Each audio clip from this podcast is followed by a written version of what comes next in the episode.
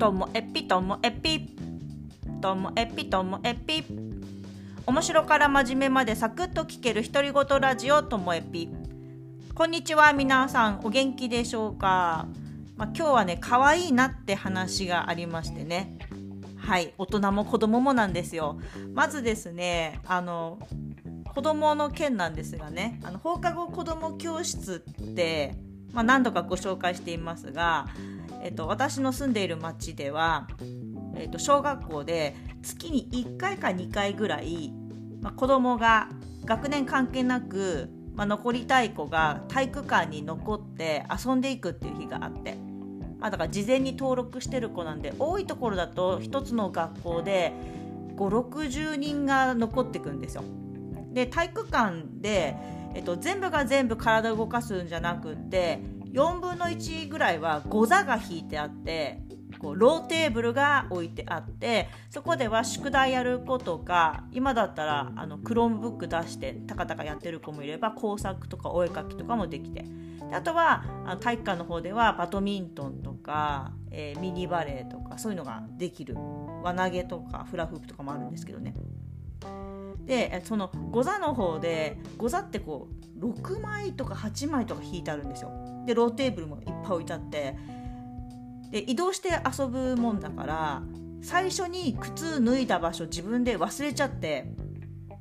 それで私のところにねなんか靴どこか分かんなくなっちゃったっていう子はよくいるんです。で今日も3年生の女の子に「いや先生私の靴ない」って言われて「えじゃあ一緒に探すよ何色の靴さ」って言ったら「緑」っていうのでまああのエメラルドグリーンかなと思って最初探してたんですよそしたらなんかエメラルドグリーンのその子のこう背丈に合うぐらいの靴があったから「ああれだきっと!」とか言って言って「違う」とか言うんですよ。えー、と思ってなんか本当に黄緑の男の子が履くんじゃないかなっていう靴があったけどこう念のため「じゃあこれ?」って聞いたら「違う」とか言って「ないないないない」ってなったんですけど結局はその子は靴を探すよりもやりたい遊びのこう続きがしたくてまあいいわって言ってあの遊びに戻ってったんです。これ人によると思うんですけど私私はこう自分の靴がないと安心して遊べないタイプなんですけどその子は遊べたんでしょうねでちょっとしたら私のとこに「先生あった!」って言って「靴あったんだよかったじゃん」ってこう遊びの続きもできてあの靴もあってよかったと思って足元見たらパープルの靴だったんですよ全然緑じゃなくって私びっくりしちゃって「えー!」って言って「えー、これ緑じゃなくてパープルとか紫って言うんじゃない？その色」って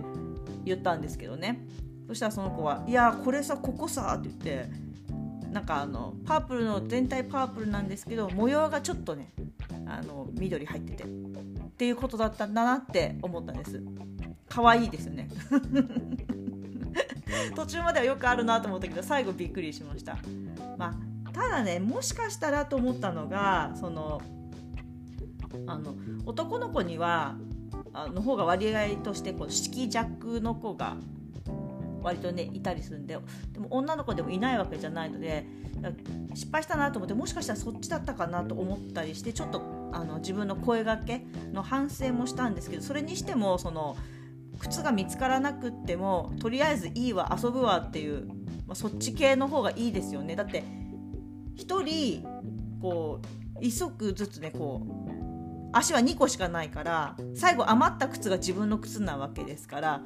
その場で見つからなくても必ずなくなることなんてないんででも私はねこれ探しちゃうタイプだったんですよね。ずっとないないないないってやっちゃうタイプでした。であの大人が可愛かった話なんですけどあのですねこの間うんとギガスクール系のこう情報交換しようみたいな感じで知り合いの先生がなんか勉強会立ち上げてくれてで私も行ったんですね。しかもあぜひあのうちの事務所使っていいですよって言ってうちの事務所で最初78人なら余裕ですよとかって私も言ってたんですけどあじゃあそこにしましょうって言った。で初回の勉強会なのになんかどんどんメンバー増えて78人ならって言ってたのに13人になってええー、と思って。で結構密にならないように机をどかして椅子だけにしたんですけどね。で喋ったらやっぱりギガスクール ICT 学校で担当するって割と大変なんだなって思いました。なんかみんなからの困りごとも来るし推進していくしでもなんか、まあ、若干後ろ向きな人もいるだろうし学校の意見合わないしってその中で日々頑張っている方たち先生たちやあとはね今回はその私たちの町のギガスクールの設備を担当している業者さんも来てくれたり地元のそのコンピューター系の専門学校の人も来てくれたりしていろんな立場の方たちがギガスクール1点について話してたんだけど